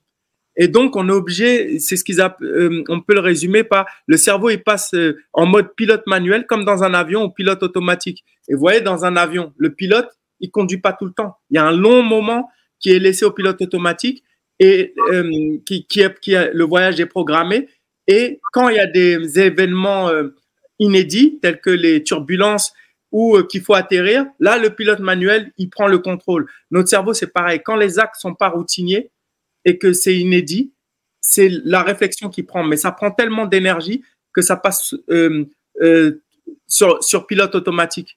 Donc, il faut bien comprendre que en fonction de ce qu'on a rentré dans nos têtes, nos comportements inconscients vont être influencés par le pilote automatique. Et le pilote automatique, c'est lui qui prend le plus souvent le contrôle de notre, sans qu'on en ait conscience. Quand on marche, quand ceci, dès qu'il y aura un état de panique, c'est c'est plus la réflexion qui va réagir, c'est les automatismes conditionnés qui sont dans la tête qui va dire bon il y a ça, il faut que je fasse ça. Et si on nous a appris que le sauveur c'est le blanc, croyez-moi quand il y a une bombe qui va sauter au Mali, généralement on va à l'ambassade de France et pas à l'ambassade du Mali parce que c'est l'inconscient qui va prendre le dessus. C'est en cela qu'il est important de décoloniser l'imaginaire. Parce qu'on croit qu'on maîtrise notre réalité, mais en vérité, notre réalité, elle est sous contrôle et sous la propriété de ceux qui, qui nous éduquent et de ceux qui finalement nous dressent plus que nous éduquer. Et ça, c'est très important à comprendre que euh, on croit que ce qu'on voit, c'est ce qui est, mais ce qu'on voit, c'est ce qu'on nous a mis dans la tête. Et ça, c'est très important à comprendre. C'est pour ça qu'il faut vraiment marronner et marronner. Oui. Alors, j'aurais, si tu le permets, Thomas. Moi, juste, on finit rapidement. Dernière question rapide. Alors, non, c'est pas tellement une question, puisque là, bon, euh, on va pas retenir plus longtemps. C'était juste. Euh, ah, bah, tu peux poser la question. Y a pas de... euh, bah oui, euh, je voulais juste, Franco, revenir sur ce que tu viens de dire. Et au cours de cet entretien qui est très enrichissant, hein, puisque a-t-on l'a précisé, hein, comment prolonger euh, ton enseignement si on parce que c'est quand même un enseignement on voit que tu mets euh, du temps euh, toi-même à, depuis tes 14 ans à, à édifier ce, ce, ce, nouvel homme avec une unité au niveau du logiciel qui soit totalement neuf et, et, et, vivifiant. Il y a une chose, c'est que justement la posture à adopter. Alors comme on peut dire, hein, le livre hein, est devenu sacré depuis quelque temps, donc on a la posture donc de lecteur ce n'est pas euh, acté pour beaucoup hein, d'être dans cette posture donc de, de, de, lecteur. Il y a maintenant ce que tu dis, c'est la, la, posture de l'observation, c'est-à-dire de l'auto-observation. C'est-à-dire que là, c'est beaucoup plus difficile, quoi. C'est-à-dire que euh, on a tellement été habitué à lire, à dire que le savoir est au, niveau du livre, que la culture orale, c'est euh, etc. Mais on oublie de dire, mais comment justement par l'oralité euh, des civilisations euh, euh, ancestrales ont pu permettre à, à, aux, aux, autres civilisations d'être édifiées. Donc il y a quelque chose qui nous échappe. Donc oui, on veut du livre, mais il n'y a pas que ça. comme tu l'as dit, on doit être à un moment donné humain, et cette humanité, on doit l'observer. D'accord? Ce n'est pas l'autre qui vous édifie, puisque si l'autre ne peut pas vous voir, puisqu'il n'a pas ce don d'altérité, c'est à vous de voir que justement vous êtes piégé. Et pour ça, Franco est en train de vous dire justement que c'est une question de posture. Alors la question, c'est comment, en dehors donc du livre, on, a l'écoute, euh, quels sont au niveau des organes, au niveau donc de la de la télépathie, il y a quelque chose qu'on ne soupçonne pas, que euh, autrefois c'était vraiment des hommes, euh, on dit c'était des extraterrestres. J'ai presque envie de dire ça, parce que pour pouvoir dire que euh, lorsqu'on lève la tête, il y a quelque chose, il y a un savoir, il n'y avait pas les blancs à cette époque-là. Hein. Ils étaient les seuls sur la planète et tout d'un coup, ils lèvent les yeux et puis ils construisent un savoir qui, jusqu'à aujourd'hui, nous permet de nous orienter. Donc, justement, on a perdu cette façon d'être. Et qu'on, lorsqu'on demande aujourd'hui d'être sur le livre, on est réduit. Et euh, Ban vous le dit, euh, euh Franco vous le dit, avec les images c'est nous réduire. Donc ça veut dire qu'on a un potentiel. Alors, cette posture que tu, tu, tu, au niveau de ton discours, tu prônes, alors, on sollicite quoi? Qu'est-ce qu'on sollicite? La clairvoyance, l'intelligence, euh, la folie? Pourquoi pas?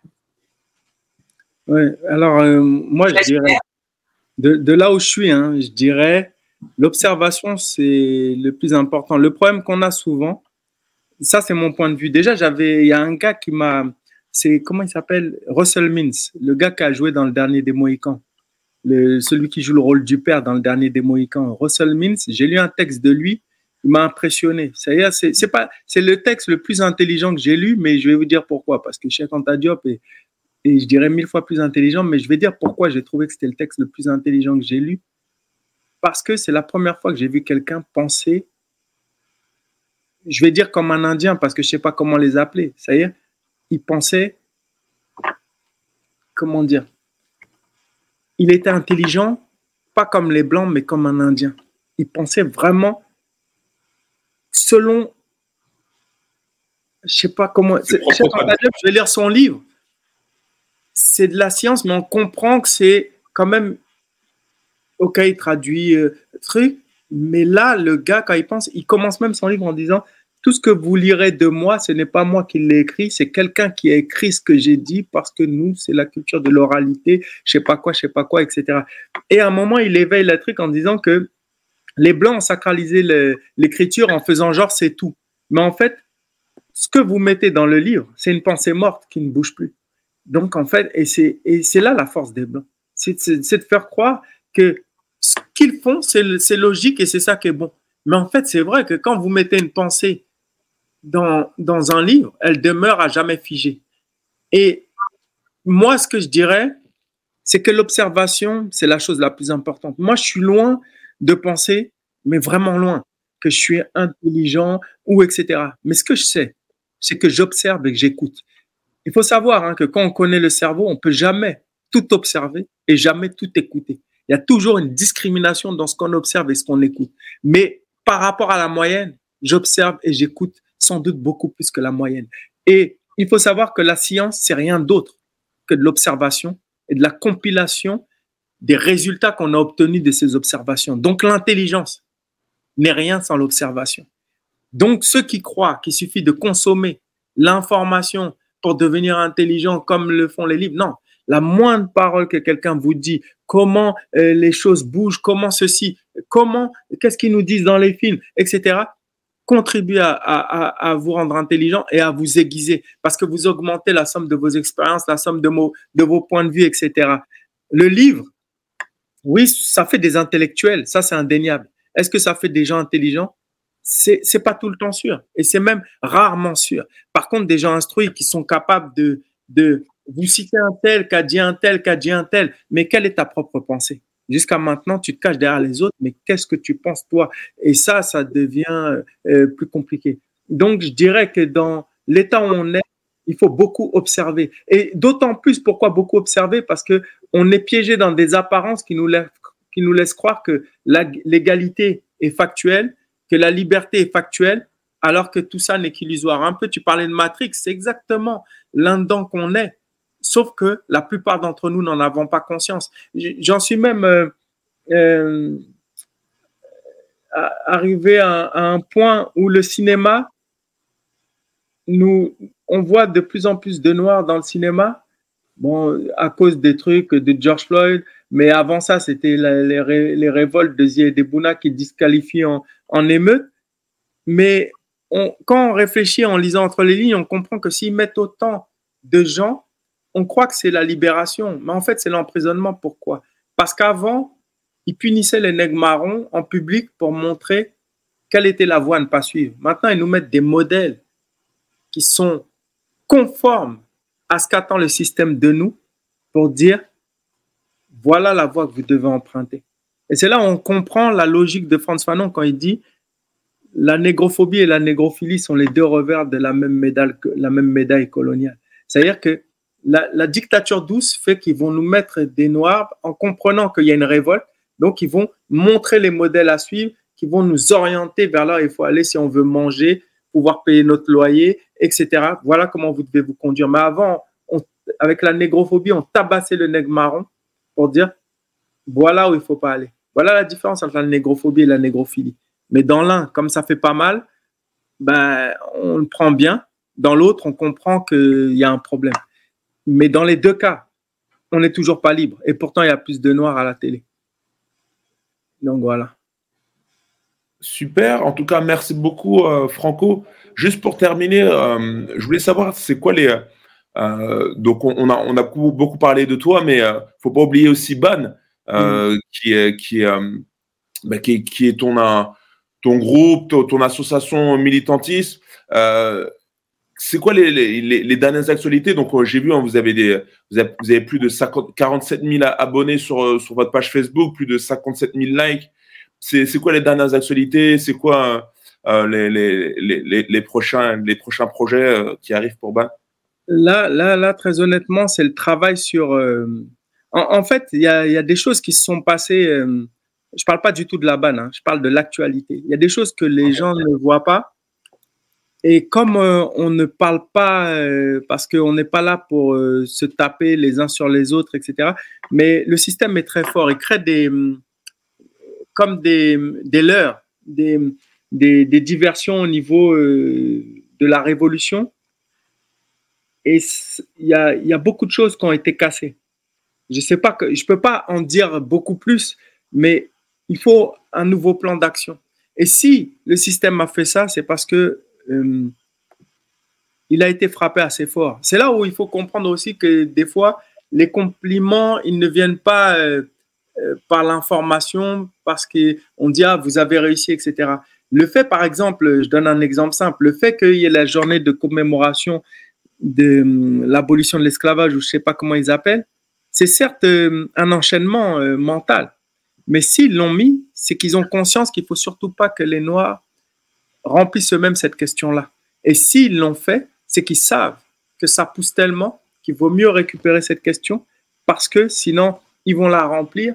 Et donc, ça veut dire qu'ils ont peur de cette révolution et que cette révolution est en train d'avoir lieu. Sinon, pendant longtemps, il n'y a pas eu cette journée de commémoration. C'est-à-dire que les choses avancent. Mais après, ils vont euh, détourner la, vague de la révolution pour la récupérer et, récupérer la question noire et en parler à leur avantage. Et donc, ce que je veux dire par là, c'est ça. C'est-à-dire que quand euh, c'est comme euh, il y a certaines manières d'éteindre les incendies, au lieu d'envoyer de l'eau, on allume un contre-feu. Eh ben, on peut créer des faux résistants, des choses qui apparaissent, etc.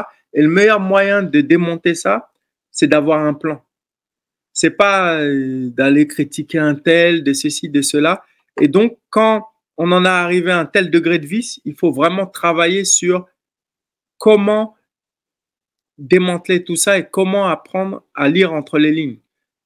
Parce que, comment dire, euh, c'est un peu, je parlais des films l'autre fois, mais c'est un peu comme euh, si vous allez dans, je parle des films américains, quand il y a la police et ils veulent, ils ont un indique et veulent faire croire que le gars, pour qu'il continue à ramener des informations, qu'est-ce qu'ils vont faire? Ils vont faire semblant de le tabasser dans le ghetto, pour lui donner une crédibilité, pour que les gens pensent qu'il est OP alors que c'est un indicateur de la police. Ce que je veux dire, c'est qu'on peut vous créer comme ça des personnalités qui, comme ça, sont très sulfureuses, etc. Des fois à, leur insu, hein, c'est pas forcément des gens qui sont payés par le système, etc. Le système, comment il fait? Il va calculer votre psychologie, votre ego. Il y a des gens, ils ont beaucoup d'ego. Ils ont besoin d'exister et ils font croire que c'est pour la cause. voyez et le système exploite tout ça. Et donc, à l'heure actuelle, il y a des choses très compliquées qui se passent. Et depuis un certain temps. Parce que pendant toute l'époque où il y a eu euh, tout ce qui est euh, lutte contre les contrôles aux faciès, euh, les violences policières, pendant un long moment, le, système, il est resté assez HS. Ça se voyait pas, mais il savait pas quoi répondre. Ils ont organisé leur réponse, ça a mis du temps. Et on peut comprendre qu'il y a eu vraiment des, des, des comment on appelle ça, les, les trucs de communication là pour, euh, pour euh, euh, ils étudient la communication pour savoir comment ils vont répondre, etc., etc. Ils ont mis beaucoup de temps à trouver des réponses. Et après, ils ont eu des réponses types du genre, c'est normal quand on va à Gare du Nord, qu'on soit obligé de contrôler des Noirs et des Arabes parce qu'il y a plus de Noirs et des Arabes, etc., etc. Mais pendant un long moment, ils ont, ils ont pas su comment répondre. Ils étaient euh, complètement euh, TKO, c'est-à-dire KO debout, etc. Eh ben, en même temps qu'ils ont riposté, ils, ils, ont fait monter des gens. Il y a eu des couvertures médiatiques et souvent, c'est quand ils savent que ces gens-là sont vides. Et de l'extérieur, qu'est-ce que ça donne pour les gens? C'est comme un contre-feu. Ils croient que quelque chose se passe vraiment. Et comment vous pouvez dire? Vous allez dire un tel c'est un faux et le vrai c'est moi ou c'est l'autre ou ceci ou cela. Donc euh, c'est là où c'est très compliqué maintenant le combat parce que ça veut dire qu'on est arrivé à un niveau où on a tellement fait de choses, pas que nous, hein, je parle même d'autres groupes, pas que noirs. Hein. Il y a eu euh, des groupes avec lesquels on travaille qui sont dans d'autres communautés, qui combattent pour le, le, racisme qui les concerne, etc. Donc c'est un travail qui a été fait et ça a été miné et donc maintenant, on, on, doit travailler à. Il faut un nouveau plan. On ne peut pas repartir de la même manière. Donc c'est à ça qu'on travaille. N'est-ce pas? Donc j'espère que je suis clair parce qu'on ne peut pas tout dire, mais il faut comprendre qu'on n'est pas dans le monde des bisounours et que. Euh, je donne un exemple simple. Je crois que c'est dans les années 70, pour bien qu'on comprenne, c'est un exemple simple et imagé. Dans les années 70, mais je crois que c'est 74, en tout cas, on regarde l'apparition de Sidney Poitier. Sidney Poitier est devenu le premier noir qui marche dans le cinéma américain, etc. Mais il faut voir qu'en parallèle vont naître les Black Panthers, etc.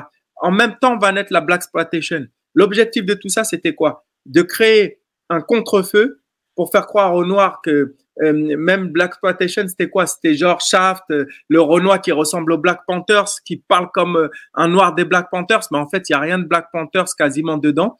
Mais le but, c'est d'allumer un contre-feu pour que les Noirs aspirent à être cela, ce qu'on voit à la télé, et ne se dirigent pas vers les Black Panthers. Et donc, quand vous voyez les Sydney Poitiers tout ça, le but, c'est pas de les dénigrer et de dire ceci, cela. Ça veut dire que le combat est extrêmement compliqué. Et quand ils allument des contre-feux comme ça, c'est que quelque part, quelque chose se passe et qu'ils veulent surtout pas que la lumière soit là-bas. Et donc, surtout, en plus, quand tu regardes Sydney Poitiers ou, euh, euh, d'ailleurs, c'est dans les mêmes années hein, qu'ils donnent le prix Nobel à Martin Luther King. Hein. Sans dire que Martin Luther King, c'est pas un combattant, parce qu'il faut avoir le courage de faire tout ce qu'il a fait. Mais je veux dire, ils, choisissent quand même quel genre de militants ils préfèrent dans un cadre où ils ont plus le choix. Ils préfèrent quand même Martin Luther King que Malcolm X.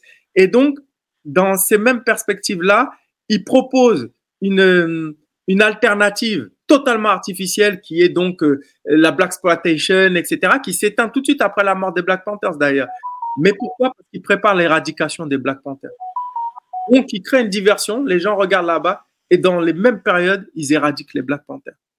Parce que en fait, ils ont créé une le, cerveau, la nature a horreur du vide. Donc, ils créent un faux contenu et maintenant, ils peuvent créer du vide ici puisqu'il y a un, contenu. Et on le voit dans le rap, quand on prend les Snoop Doggy Dogg, les trucs comme ça, à quoi ils ressemblent aux personnages de la Black Exploitation? Les pimps, les trucs, les...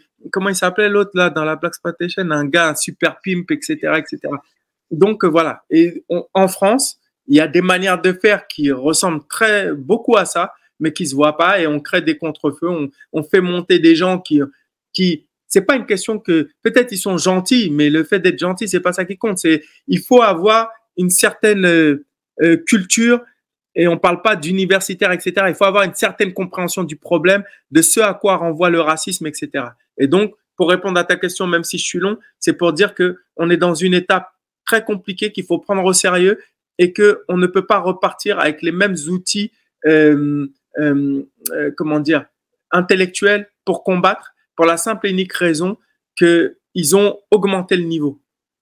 Et donc maintenant, il va falloir être encore plus fort. En tout cas, merci beaucoup.